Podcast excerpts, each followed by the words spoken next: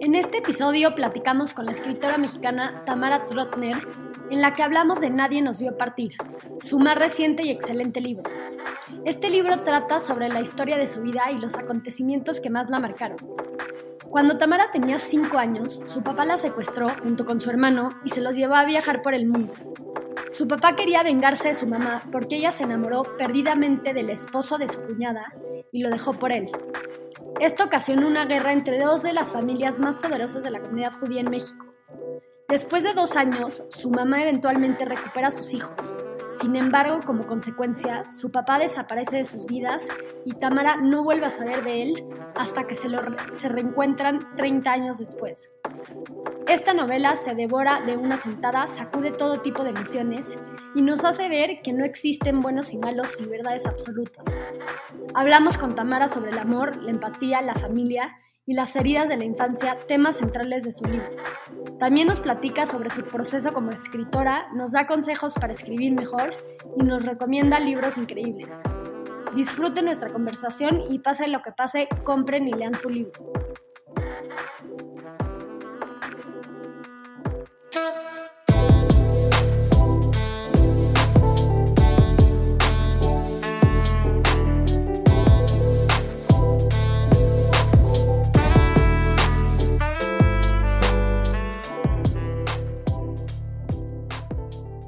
Hola Tamara, muchísimas gracias por, por estar aquí con nosotros. Bienvenida a Tripeando. Es un privilegio poder platicar contigo hoy y que nos cuentes acerca de, tu nuevo libro, Nadie nos vio partir.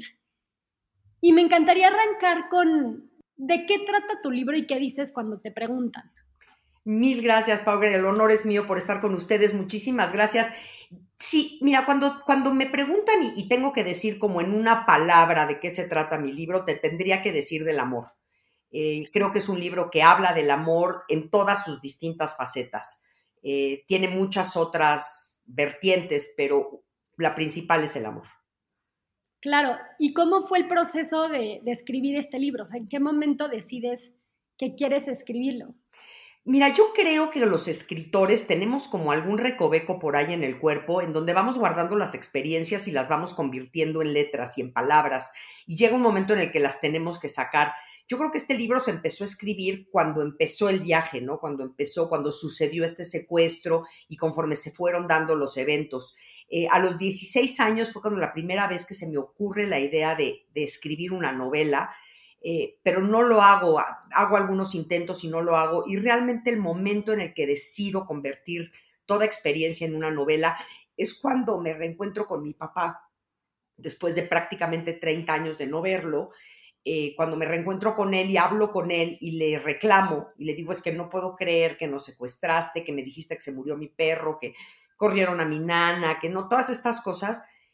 Y él me dice, deja que te cuente mi historia y me cuenta su versión. Y cuando me doy cuenta que su versión es tan verdadera como la versión de mi mamá y que los dos tienen la razón, ahí, Pau, me doy cuenta que puedo escribir una novela que no va a ser maniquea, que no va a ser blanco y negro, buenos contra malos, va a ser una novela sin juicio, ¿no? Que va a ser simplemente presentando los sucesos.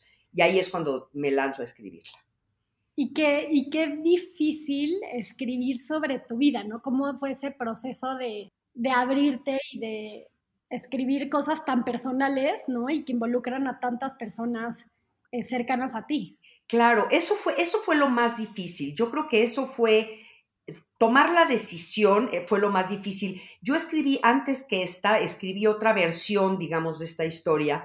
Y cuando se la entregué a Ramón Córdoba, que era el editor maravilloso de Alfaguara y, se volvió un gran amigo, eh, me dijo, Tamara, esto no sirve porque no te estás desnudando y un escritor que no se desnuda no mereces la pena ser leído, ¿no? Eh, te tienes que aventar. Y entonces como que eliminar la autocensura eh, es bien difícil porque estás hablando de tu vida, pero cuando estás hablando además de la vida de tus seres más queridos, eh, involucrando a mi mamá y a mi hermano y a, pues, a mi gente más cercana, eso fue como lo más difícil de lograr. Una vez que tomé la decisión y dije, me lanzo y a ver qué pasa, ahí ya fluyó la novela como la conocemos ahorita.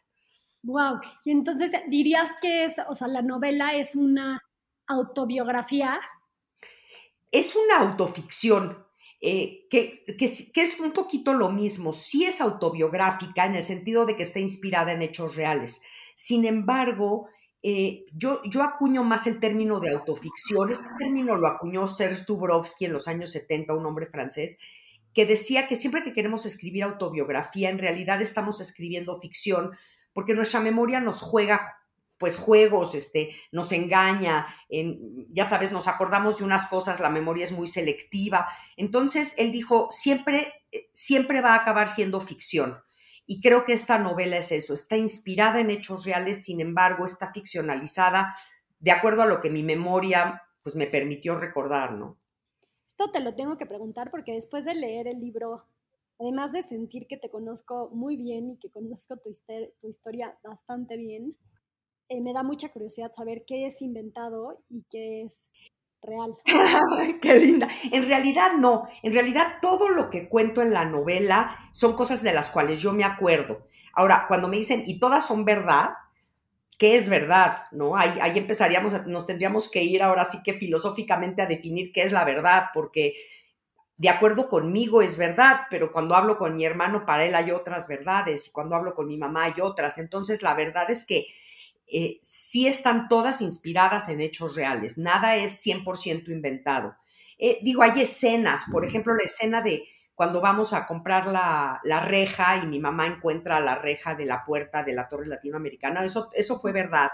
Pero bueno, toda la escena en donde ella la abre y sube y entra a la torre latino y esa es como su memoria, pues eso es literatura, ¿no? Wow, entonces todo es real, o por lo menos tu realidad.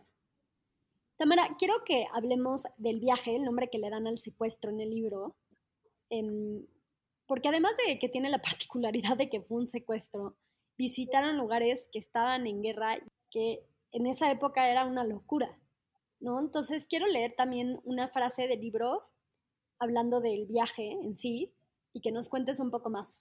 Viví el viaje como se vive dentro del ojo de un huracán Ahí en el centro mismo de la desgracia hay calma y silencio, pero basta un ligero movimiento en falso para que en segundos todo se haga añicos. Claro. Pues mira, eh, de entrada eh, nos llevaron a Italia. Ese fue como el primer punto, porque ahí había unos amigos de Samuel que estaban en Italia y que aceptaron recibirnos. Eh, ese fue como el punto de partida del viaje. Y de ahí estuvimos recorriendo pues muchos lugares en Europa eh, nos fuimos a Francia. Francia fue como, bueno, París fue como el punto donde más tiempo habíamos estado, empezamos a ir a la escuela, a tratar de hacer una vida medio normal. Pero ahí es a donde la Interpol nos encuentra. Y cuando mi papá se da cuenta que la Interpol ya está, o sea, pisándole los talones y, y lo van a agarrar, es por eso que toma la decisión de ir a Sudáfrica. Evidentemente una decisión peligrosísima porque Sudáfrica estaba en plena guerra eh, todo, todo el asunto del apartheid estaba explotando, son los años 70, eh, los Boers son pues esta policía terrible, despiadada, que, primero mataba y luego preguntaba, y cuando nos lleva a Sudáfrica, sí nos lleva con un amigo también de Samuel que vive ahí y que supuestamente estamos bastante protegidos. Sin embargo, lo que lo cuento en la novela, Leo se empieza a meter en grupos de ayuda eh, a los negros y eso pues es peligrosísimo, entonces sí tenemos que salir encajuelados de ahí. Y después finalmente llegamos a Israel. Israel era el punto a donde Leo pensaba que nos íbamos a quedar a vivir el resto de la vida. O sea, su proyecto era llevarnos a un kibutz en Israel y que nos quedáramos ahí. Eh, no le funcionó, yo digo hoy por suerte, porque, porque hoy estoy aquí y no allá, pero, pero también fue tremendo porque era también la época de la guerra en, Israel y teníamos que estar constantemente yéndonos a los refugios antibombas y, y todo esto que platico. Sí, esa parte me impresionó. incluso en una ocasión mencionas que pasan días en uno de estos refugios antibombas. Se me hizo muy fuerte. Em, Tamara, y creo que una de las grandes lecciones de la novela, como ya lo comentamos, pues es que no hay buenos y malos y aunque los personajes se equivocan, siempre existe un detrás de lo que hacen y es esencial poder em, ponernos en sus zapatos y empatizar para poder perdonar, ¿no? Sin embargo, como lector, el, creo que el personaje con el que más trabajo me costó empatizar fue con Samuel, tu abuelo paterno, em, y hasta en una parte del libro narras como algo que para ti no tiene matices y que simplemente no se puede justificar es cuando desaparecen y tu mamá pues le marca a tu abuelo para ver en dónde están y él le contesta y antes de que ella hable, hable le dice, no los vas a volver a ver nunca. Se ríe y cuelga el teléfono. ¿Cómo fue tu relación con tu abuelo cuando te lo reencuentras más tarde en la vida y le atribuyes a él la planeación y la decisión del secuestro? Sí, mira, eh, yo creo que todo el secuestro fue planeado, organizado, eh, pagado por Samuel. Eh, yo creo que Leo sí se vio un poquito entre la espada y la pared, porque Leo no creo que hubiera hecho eso. Leo sabía cómo vivía él la relación con Valeria, Leo sabía que era un matrimonio fallido y yo creo que Leo lo hubiera entendido a fin de cuentas. pero Samuel no, porque a Samuel le dieron una estocada en el ego y, a personas tan poderosas cuando les das en el ego los derrumbas, ¿no? Entonces, a pesar de que sí entiendo muy bien a Samuel y, hubo un perdón absoluto de mi parte hacia él y yo supongo que de él hacia mí también, en el, sentido de que entendí perfecto sus razones y de dónde venían, ¿no? Este hombre que de repente llega de a un país que no conoce ni el idioma, llega sin un centavo y se forja un nombre, un apellido, una comunidad que lo apoya, gente que lo admira, es como la cabeza de este grupo de gente, y su apellido es lo que más orgullo le da y de repente esta escuincla de veintitantos años le dice, pues fíjate que no voy a jugar con tus reglas y fíjate que no me voy a doblegar y fíjate que voy a hacer lo que se me da la gana y para Samuel es durísimo y además se vuelve como el chisme y la comidilla de la comunidad, porque a sus dos hijos los abandonaron, ¿no? Entonces, entiendo que Samuel en este dolor de que además sé que quería a Valeria y a nosotros obviamente también nos quería. Entonces, en este, este dolor fue lo que lo hizo actuar. Equivocado, sí. Eh, esa llamada es de las cosas que a mi madre más le han dolido y cuando me la platica todavía hasta la fecha, se pone pálida de enojo, ¿no? Porque, porque dice que cuando oyó la risa de este hombre diciendo no los vas a volver a ver, sintió que se le caía el mundo. O sea, dijo, ahora sí, con el poder que tiene este hombre, no va a haber forma de encontrarlos. No, wow. Y quiero hablar del reencuentro con tu papá, porque era para mí algo de lo más desgarrador de la historia, es que regresando del secuestro, que tu mamá lo recupera, no vuelves a ver a tu papá hasta dentro de 30 años, ¿no? Y, mencionas esto que te dice cuando lo ves después de muchísimos años, cuando le preguntas de cómo le hizo para no buscarte, ¿no? Y dice, Leo me mira con esa ternura que dan los años vividos a galope, a pelo, a contraviento. No entiendes, porque has tenido una vida escrita en hojas blancas, en línea recta, con tinta negra. Pero hay vidas que son lienzos de Jackson Pollock y créeme, cada rasgo de pintura chorreada, cada gota salpicada nos hace más flexibles. ¿Tú te quedas tranquila con su explicación? Totalmente, totalmente. Que no es solo esa explicación, ¿no? Es esa explicación dada a, lo largo de mucho tiempo, porque una vez que me reencuentro con él, empezamos una relación eh, epistolar en la mayor parte, porque, porque él vivía en Atlanta y yo en México, pero nos veíamos una o dos veces al año, eh, venía él a México y, nos íbamos a comer o a cenar. Y, y, fue una explicación dada a lo largo de los años, una explicación en la que entendí perfecto. Y sabes, Pau, en la que entendí que no solo tenía yo que perdonarlo a él, que fue algo que fue ocurriendo y, sucedió finalmente, lo perdoné por completo, pero lo más importante de eso es que me di cuenta que yo también le tenía que pedir perdón. Y esa es la parte en donde de pronto tienes que ahora sí que darle un tiro a la soberbia y decir, espérame, yo tampoco fui tan perfecta, ¿no? O sea, yo tampoco lo busqué, pues ya, una vez, cuando era niña, pues ok, era niña, pero una vez que me hice adulto y cuando me casé y cuando tuve a mis hijos y cuando pasó la vida, nunca lo busqué, nunca lo invité a mi boda, nunca le avisé que había tenido unos nietos. Entonces, también fue de mi lado, digamos, el rechazo. Y, entonces, al, al pedirle perdón por eso, creo que ahí es cuando quedaron ahora sí que las cosas a mano y quedamos los dos, no te debo y no me debes nada y vamos para adelante. ¿Y por qué crees que nunca lo buscaste?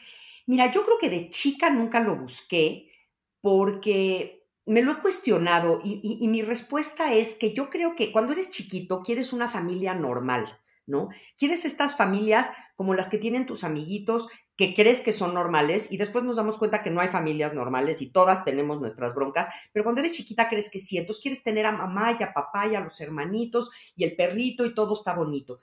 Y eso eran Carlos y Valeria para mí. O sea, yo tenía a Carlos, mi papá, Valeria, mi mamá, mi hermano, mi otro hermano, y, y toda la vida como que fluía eh, eh, normalmente, al menos hacia afuera.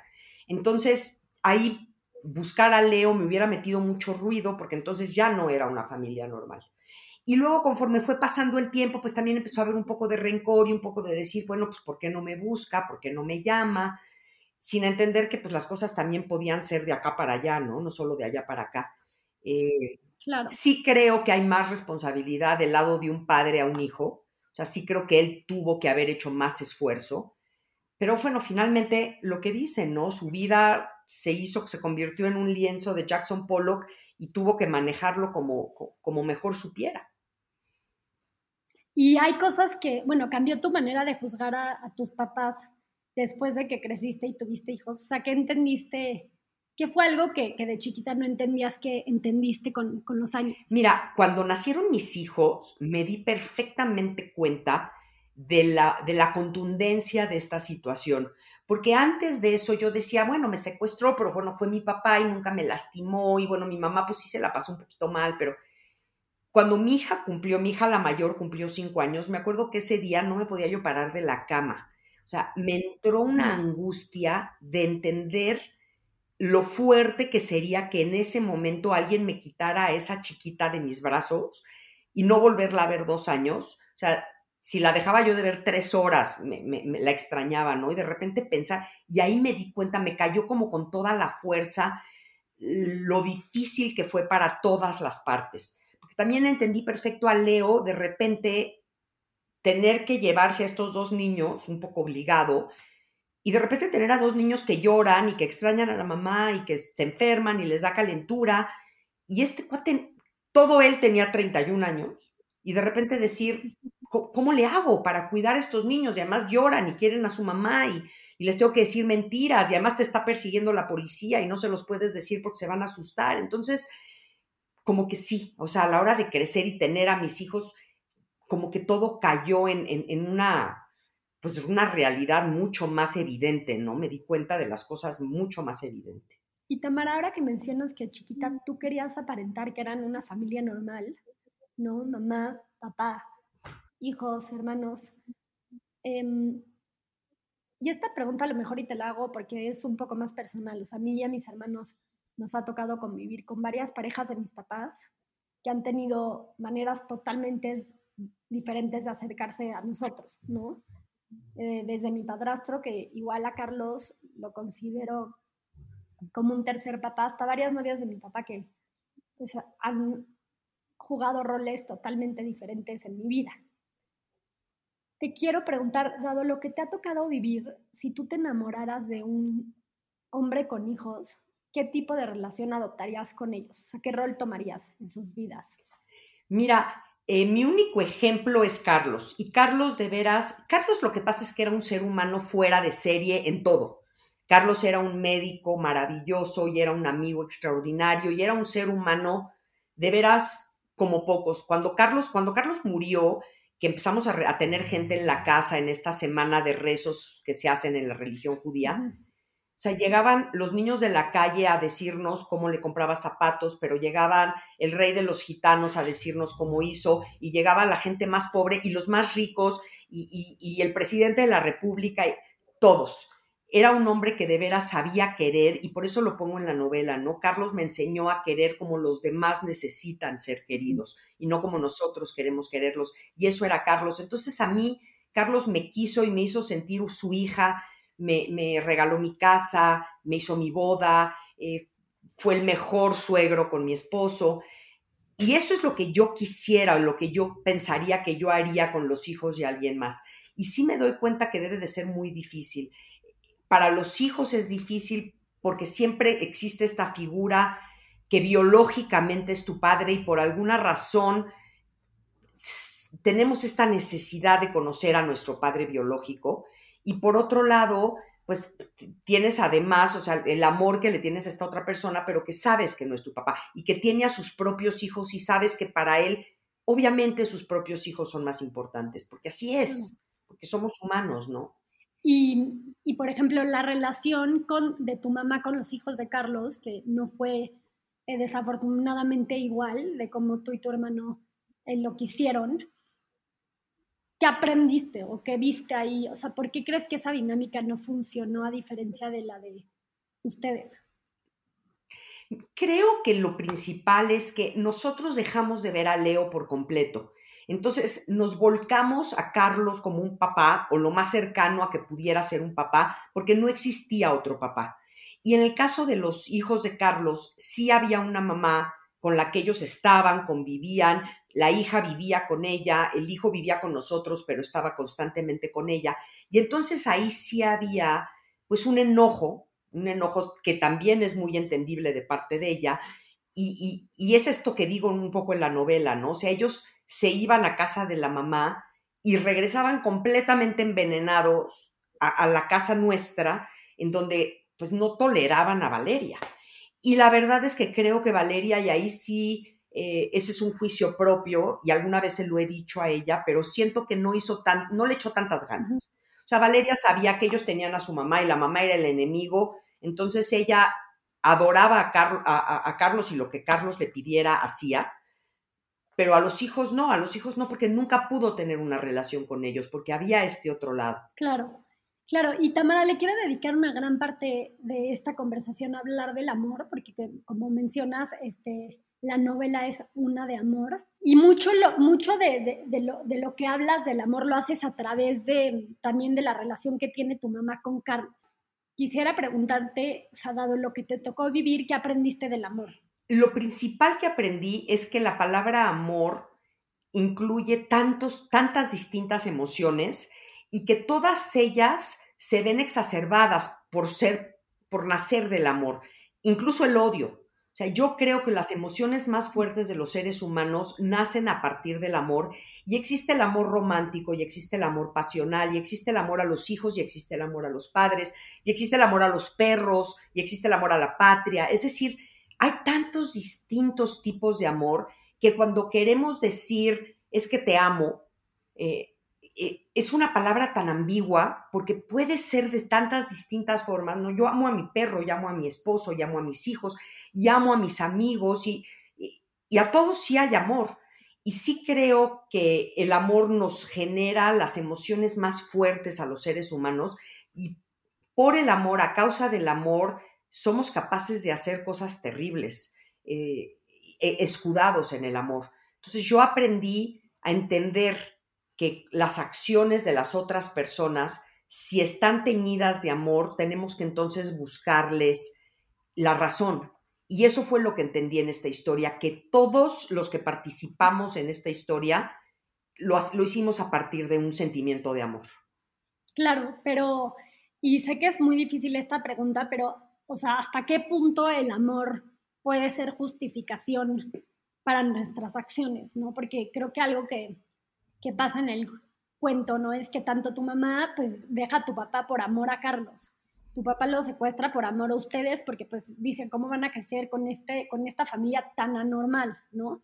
Eh, tu abuelo lo hace por amor, o sea, todos lo hacen por amor. Pues mira, eh, es que lo que pasa es que no sé si lo podemos usar como justificación, sin embargo sí lo tenemos que entender como motor de nuestras acciones.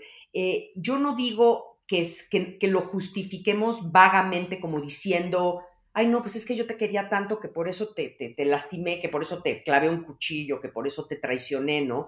Porque es una justificación muy banal. Sin embargo, el motor, las acciones que nos genera el motor del amor, pues sí son evidentes y, han sucedido a lo largo. Digo, la guerra de Troya sucede por el amor, ¿no? Es decir, eh, y, de ahí para el real nos podemos dar cuenta de todo lo que va pasando, nos tenemos que ir desde, desde pues la literatura griega para entender que el amor es lo que mueve todo. Entonces, em, no debemos de usarlo como una justificación vacua, como una justificación banal. Sin embargo, sí creo que, el amor es, es, algo que genera muchísimas acciones, buenas y malas, o, o, que lastiman a unos y benefician a otros, porque también todo lo bueno y lo malo tiene sus dos lados, ¿no? Claro. Y ahora que decías, eh, bueno, el te amo, o sea, ¿lo has logrado definir para ti? ¿Cómo, ¿Cómo defines el amor, aunque sea algo tan complejo y complicado? Es que lo defino dependiendo hacia quién va volcado mi amor. Eh, como te digo, amo a mi perro con locura eh, y amo a mis hijos. yo creo que el único amor incondicional real que existe es hacia los hijos y eso me he dado cuenta a lo largo de la vida. Eh, por mis hijos, pues daría la vida sin chistar y es por los únicos. Y luego existe el amor, llevo 34 años casada con mi esposo, lo amo evidentemente, y ese amor ha ido evolucionando y ha ido cambiando y ha ido madurando en formas distintas. Y el amor pasional, que es extraordinario y que nos hace sentir emociones, pues ahora sí que de lanzallamas, pero que también se apagan muy pronto. Y, y el amor a mis amigas, que es un amor incondicional en la forma de amistad, no es lo mismo que a los hijos, pero es, e, e, es más que amor incondicional, es una complicidad y es una complicidad deliciosa que tienes con las amigas. Entonces, si hay, creo que con cada persona que, que, defines el amor, la definición es distinta. Ya, y al vivir tan cerca el, el, amor, bueno, como ejemplo número uno que tuviste en la vida, el amor de Carlos y tu mamá, que era un amor pasional, ¿no? O sea, como, como describes varias veces, o sea, que Carlos hasta te lo dijo una vez, si tu mamá se muere o le pasa algo, yo me suicido, no, no quiero, no quiero vivir sin ella. Y eso como que te hizo a ti igual cuestionarte mucho em, qué amor deberíamos de buscar, si realmente este, mencionas, ¿no? En otra parte. Conocer la historia nunca me provocó vergüenza o conflicto, al contrario, me hizo entender que hay amores incurables, más grandes que la vida de los otros, los que nunca la han vivido y creen poder opinar mucho más grandes que el miedo, amores que fragmentan por contundentes la realidad. Tú buscaste al tener este ejemplo de ellos, en este amor en tu pareja. Yo busco ese amor en todo, todo el tiempo. Para mí Valeria es el ejemplo de vida más grande que yo tengo. Valeria, mi mamá, es, es la mujer más luminosa, más eh, adoradora de la vida, de cada cosa, se asombra, se sigue asombrando con todo. Eh, cada vez que va de viaje, su emoción es vámonos a la conquista y de veras es a conquistar. Y, y, es una mujer extraordinaria.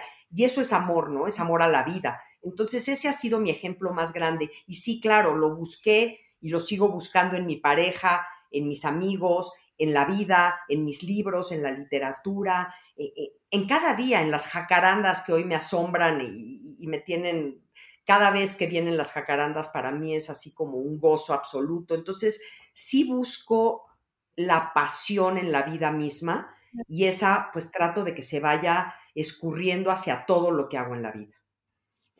No, pues me encanta lo que dices de buscar la pasión en la vida misma. ¿Y cómo crees que la pasión o el amor se transforman con el tiempo? O sea, ¿crees que la pasión y el amor como, como lo tenían Carlos y tu mamá es posible de conservar y de, y de mantener así de vivo a lo largo del tiempo? Yo creo que sí, mientras que entiendas que los fuegos artificiales explotan en un momento y luego se apagan. Y si después de esos fuegos artificiales permanece en ti la imagen de la memoria de este amor apasionado, pero entiendes que si va evolucionando tienes que seguirlo disfrutando igual, entonces, claro, eh, el amor de Valeria y de Carlos permaneció durante 40 años y cada vez que los veías estaban locamente enamorados. No creo que hayan estado físicamente apasionados y con esta química pasional de la que hablamos, sexual, digamos, supongo que debe de haber menguado, pero, pero no el amor. Es que si ya, si ya tienes este amor profundo por una persona, entonces aunque vaya cambiando la química, el cuerpo, eh, la sexualidad, ¿no? ¿no? No cambia la complicidad, no cambia eh, la entrega, no cambia la historia que generas con una persona y eso es bien importante. Qué bonito. ¿Y, qué consejos sobre el amor le darías eh, o le das a tus hijos y a, los de nuestra generación?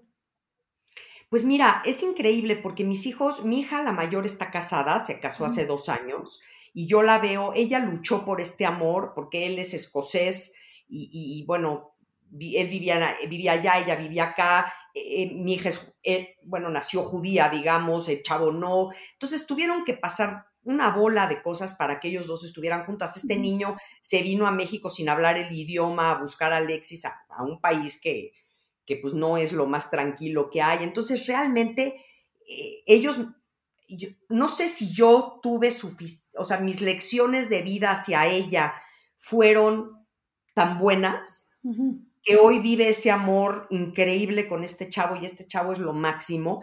Y yo supongo, espero que sí, ¿no? Espero que, que, que como yo los fui educando les haya generado. Ahora, mis dos chavos, los dos hombres, no tienen pareja ahorita y no tienen, o sea, no, no dicen que no se quieren casar, que no quieren tener hijos, están en este rollo pues que creo que mucha gente de tu generación está ahorita. Y sin embargo, pues los veo como seres muy amorosos hacia el mundo, hacia el otro, seres humanos muy buenos. Entonces, eso es algo bien importante, ¿no? Entender que el amor no es solamente con una pareja. El amor es hacia el mundo, hacia el cosmos, hacia la naturaleza, hacia mantener un planeta eh, que, tratemos de no seguirlo destruyendo como lo, como lo hemos hecho los de mi generación. Creo que tu generación es mucho más consciente y eso es amor, finalmente eso es amor. No, pues gracias por el consejo. Y otro gran tema dentro del amor es la infidelidad. El libro habla mucho de esto porque Carlos y Valeria lo cometen. Carlos es el esposo de la hermana del esposo de Valeria. Entonces, aparte, se da de una manera muy particular. Así que, ¿cuál es tu postura ante la infidelidad? ¿Cuándo es aceptable ser infiel y cuándo no lo es? Qué, interesante pregunta, porque te voy a decir algo, el concepto infidelidad evidentemente está teñido de, un, de un tamiz negativo, ¿no? O sea, ser infiel es malo.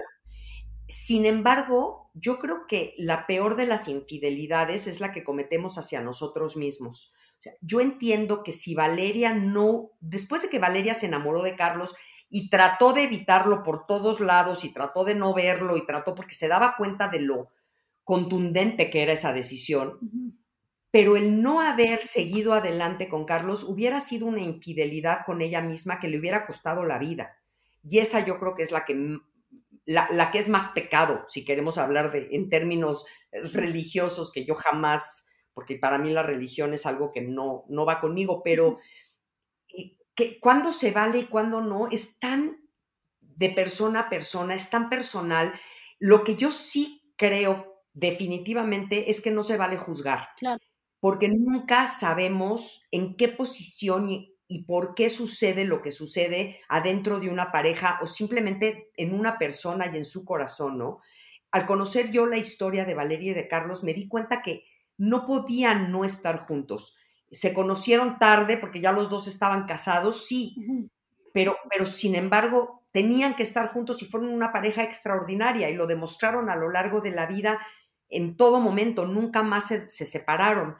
Entonces, pues sí, eh, ahora sí que en blanco y negro hubo una infidelidad, sí, sí la hubo, sí, sí hubo un adulterio, digamos, este, pero yo creo que como ser humano yo no podría ya juzgarlo y a partir de eso yo jamás juzgo y cuando me vienen a decir chismes de, ya viste que tal y tal y entonces le pintó el cuerno y entonces estos chismes que, que, que, la, que la gente babea con ellos, yo me volteo y me voy, o sea, yo simple y sencillamente no puedo juzgarlo porque entiendo que para cada quien hay, una razón distinta para hacer lo que hace. Totalmente, totalmente. Y creo que la mayoría dejamos de juzgar em, hasta que nos pasa y vivimos algo parecido y entonces em, así aprendemos la lección, ¿no? Pero lo ideal sería que sin experimentarlo decidamos no meternos en la vida de los demás y no opinar ni siquiera y juzgar situaciones que no conocemos. Y, bueno, así como aprendiste esta lección, ¿de qué otra manera determinó la manera en la que eres como amiga, pareja, hermana, mamá, lo que viviste de chica? Claro. Mira, yo creo que todo, eh, yo creo que ese viaje, esa experiencia y después el regresar y el vivir con Valeria y el vivir con Valeria y Carlos, todo eso que me dejó cicatrices en la vida, son, cicatrices que hoy realmente luzco con orgullo, ¿no? Esta persona que soy hoy, esta que está aquí contigo platicando hoy, soy una persona que me caigo bien, me gusta, la, me gusta quién soy, me gusta cómo he sido como mamá, me gusta quién soy como pareja, me gusta quién soy como amiga, me gusta lo que trato de hacer por mi entorno, por mi planeta, por mi sociedad. Entonces, y todo eso yo creo que es, estoy segura que es gracias a todo lo que viví en mi infancia. A todos nos va marcando la infancia. Nadie, nadie tenemos una infancia eh, sobre, sobre nubes blancas que no, que no nos marcan, ¿no? A todos hay cosas que nos marcan. Y a mí estas marcas, hoy las luzco como, como estas piezas japonesas que cuando se rompen eh, las juntan otra vez con pintura dorada para que se noten sus cicatrices esto que se llama wabi eh, creo que así es como yo he decidido y por eso escribí esta novela. Esta novela es, es mostrar estas cicatrices, mostrar estas marcas, orgullosamente diciendo, sí, me rompieron muchas veces, pero aquí estoy completa y lista para seguir adelante. No, y creo que verlo de esta manera es la única forma de crecer y evolucionar como persona y hacer paz con tu pasado, porque no, está, no lo estás negando, al revés, está reconociendo, son cicatrices, son cosas que te marcaron, pero que te hicieron más fuerte y te hicieron diferente y estás orgullosa de, de la persona que te convirtió. Pero, ¿por qué crees que hay personas que lo ven así como tú y otras que se vuelven víctimas de su circunstancia y viven en el pasado y no pueden salir adelante cuando muchas veces tuvieron historias ni siquiera tan fuertes o traumantes? híjole, es que eso es actitud ante la vida y creo que eso define, pues sí, define a las personas que deciden ser víctimas toda su vida y entonces van a ser víctimas de todo lo que les suceda, ¿no? O sea, si un día no hay agua, entonces ya van a ser víctimas de eso. Y hay personas que deciden trascender y hacerlo mejor con todo lo que les sucede y es un poquito eso que dicen, que, además el budismo, por ejemplo, dice mucho, ¿no? Este, Rumi lo dice en algún momento, no es lo que te pasa, es cómo tomas lo que te pasa. Y, hay, hay, una frase que a mí me fascina de Murakami, que dice algo así como, una vez que salgas de la tormenta, eh, vas a salir despeinado, mojado, eh, revuelto, no vas a saber ni siquiera si ya saliste de la tormenta. Lo que sí vas a saber es que eres alguien distinto. Yo creo que si entendemos que lo que nos va sucediendo en la vida nos va convirtiendo en personas distintas, nos va evolucionando, vamos creciendo en conciencia, entonces entendemos que nunca somos víctimas, siempre tenemos esta oportunidad de crecimiento increíble y de hacernos mejores seres humanos. Y hay personas que no, hay personas que se victimizan y esa es su forma de ser y ¿por qué no sé? En mi caso te podría yo decir que son las enseñanzas de Valeria. O sea, lo que a mí me enseñó a nunca eres una víctima es Valeria con, su actitud ante la vida día a día. ¿Y qué opinó tu mamá de la novela? Porque hasta parece que en varias ocasiones ella es la que te está dictando la historia, ¿no? Y gran parte del libro es su historia y su punto de vista de toda esta situación. Más bien, que, o sea, ¿cómo reaccionaron todos cuando sacas la novela? O sea, la familia de tu papá, tu hermano, ¿qué opinaron? Mira, yo no le dije a nadie que estaba escribiendo esta novela. Lo intuían, sobre todo mi mamá, pues sabía que estaba yo escribiendo una novela, sabía que estaba en el proceso y entonces yo creo que intuía que era esta historia, pero no sabía nada. Nunca les quise pedir permiso porque si me hubieran dicho que no, entonces ya iba a tener que hacerlo en contra de su voluntad y de todas maneras lo iba a hacer. Entonces dije, ahora sí que como dicen, mejor pedir perdón que permiso. Nunca les pedí permiso. Sí platiqué mucho con mi mamá, con mi hermano, con mi tía, con, la gente que podía yo platicar, con, con, con, Pepita Gomis, que es la mejor amiga de mi mamá y, y vivió toda esta época. Hablaba yo con ellos para preguntarles y para irme empapando en la historia. Eh, sin embargo, nunca les dije nada. Cuando ya salió la novela, yo lo primero que hice fue entregar el primer ejemplar, se lo dediqué a mi mamá y se lo llevé a su casa. Y mi mamá me llamó dos días después llorando, emocionadísima, diciéndome que le fascinaba, que, que qué gran forma de escribir. Siempre mi mamá es mi porrista número uno.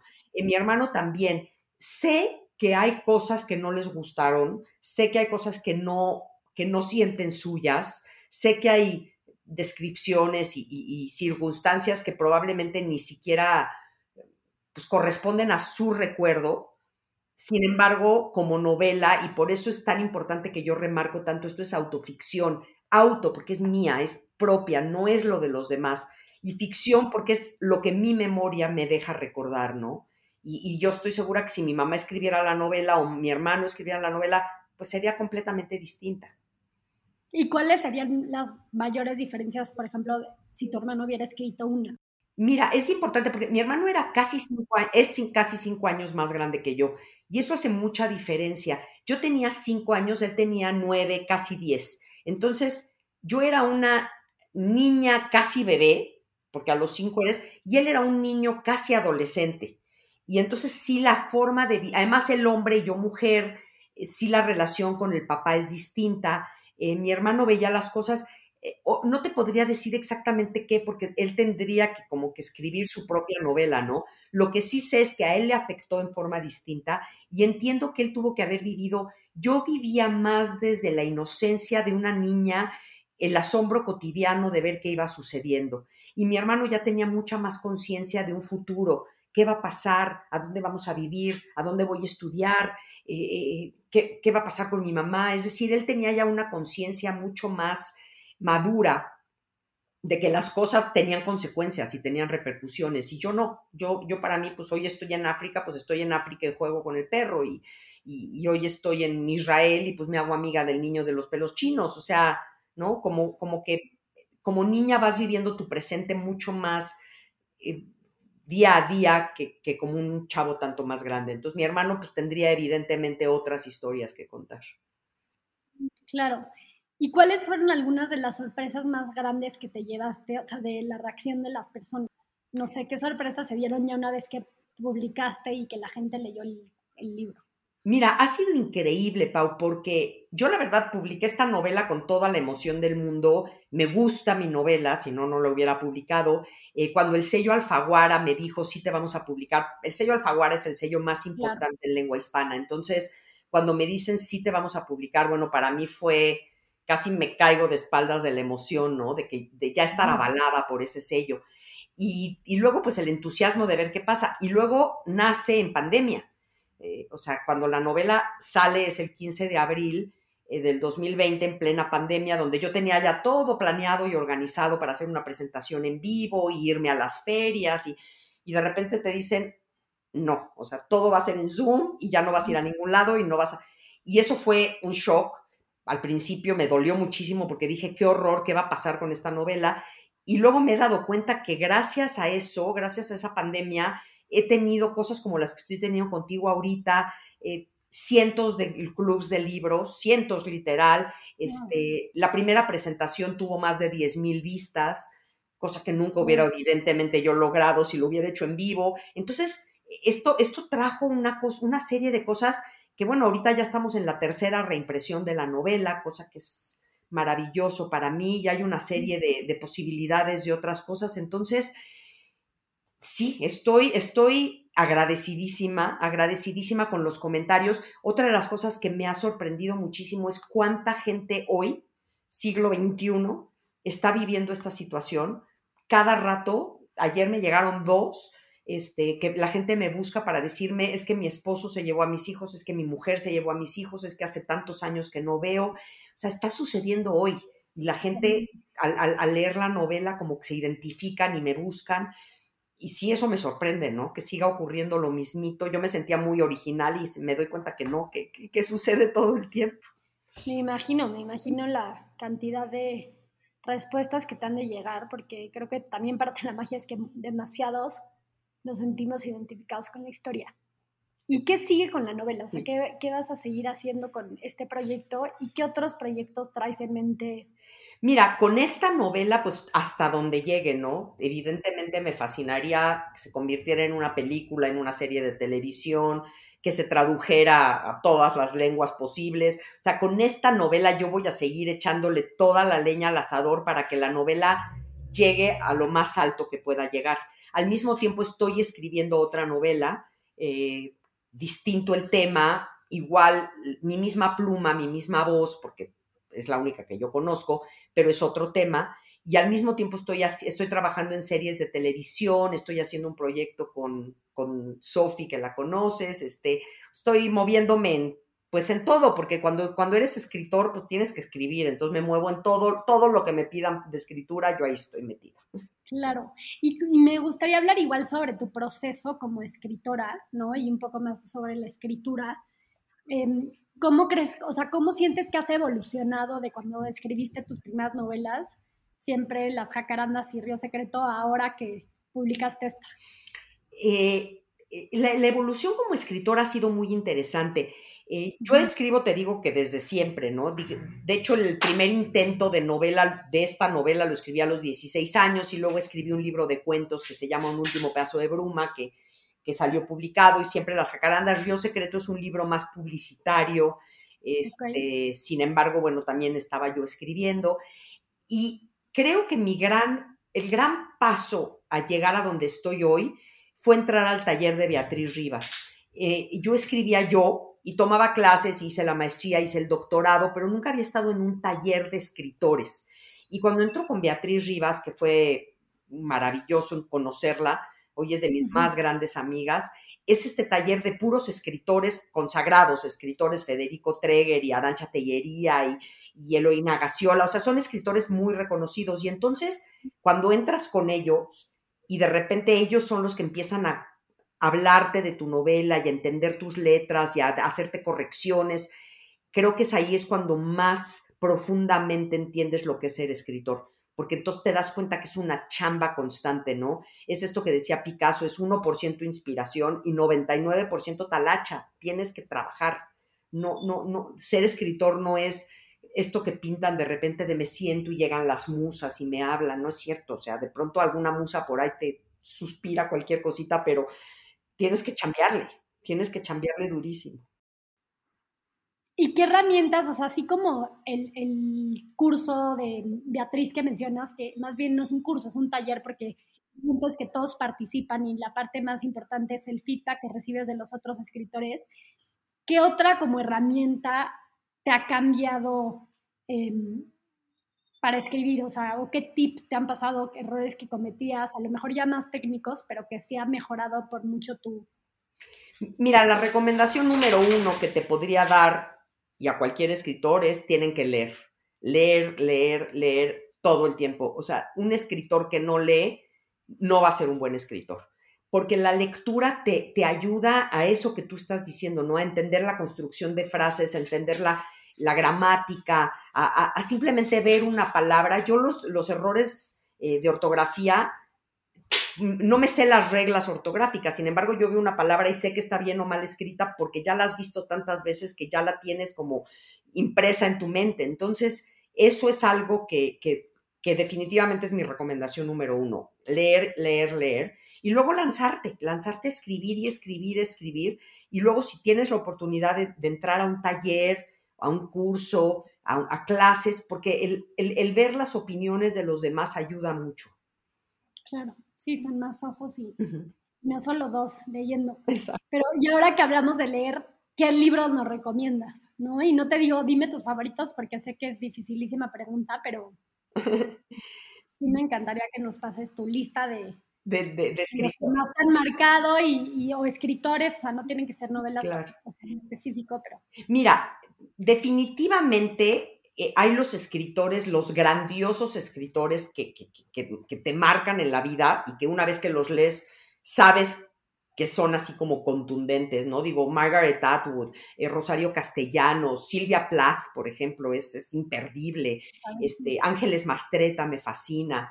Y los grandes, grandes, bueno, Dostoyevsky, yo considero a Dostoyevsky como el número uno y de ahí para abajo.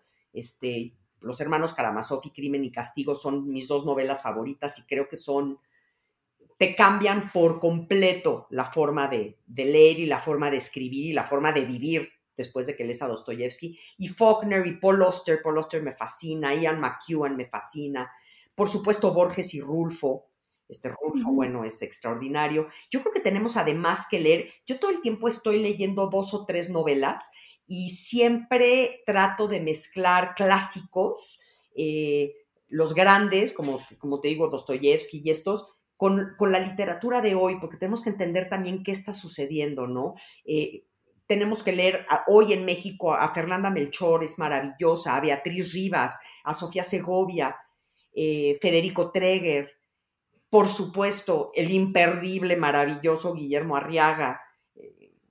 O sea, después de que lees Salvar el Fuego, no puedes volver a ser la misma y no puedes volver a escribir igual. Entonces, sí, o sea, te puedo decir, yo, yo lo que sí te digo es, yo entro a una novela, la empiezo a leer, y si después de las primeras 30 cuartillas, 20, 30 cuartillas, no me sacude, me agarra, me mueve, me, me, vibra, y no necesariamente dolorosamente, pero sí que te agarra, que te agarra del cuello y no te suelta, la dejo. Este, sí, yo te, conozco a mucha gente que me dice, no, es que si yo empiezo a leer un libro hasta que no lo acabo y aunque no me guste, yo te les digo, please no hagan eso porque no nos va a alcanzar la vida hay tanto, tanto por leer que nunca vamos a poder leer todo lo que querramos, ¿no?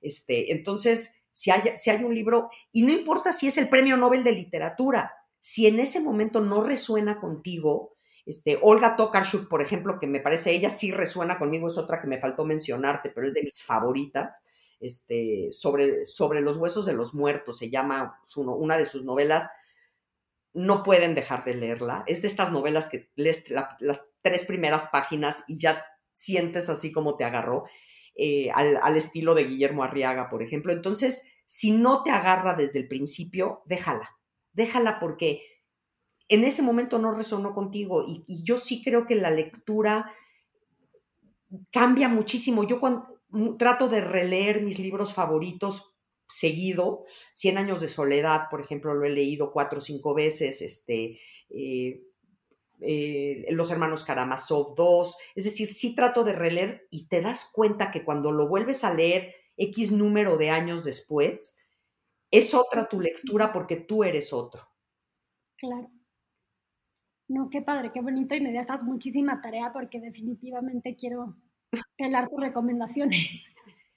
Y, pues nada, Tamara, muchísimas gracias por tu tiempo. Eh, valoro mucho que te hayas abierto, no nada más en tu novela, porque a muchos nos llegaste y, nos sentimos súper identificados con lo que escribiste, pero también ahora aquí en Tripeando que nos hayas contado este, tanto sobre igual estos temas eh, a veces difíciles, pero que se tienen que hablar. Qué linda, Pau. Yo te agradezco a ti, de veras, gracias por incluirme en este programa maravilloso que tienes. Llegarle a personas jóvenes es, es de las cosas que más me gustan porque siempre piensas que los que te van a leer son los de tu edad, ¿no? Y de repente tenerte a ti y a esta generación leyendo y, gustándoles mi novela, pues es un, no sé, es como me, lo lleno, me llena de agradecimiento y de honor y de alegría.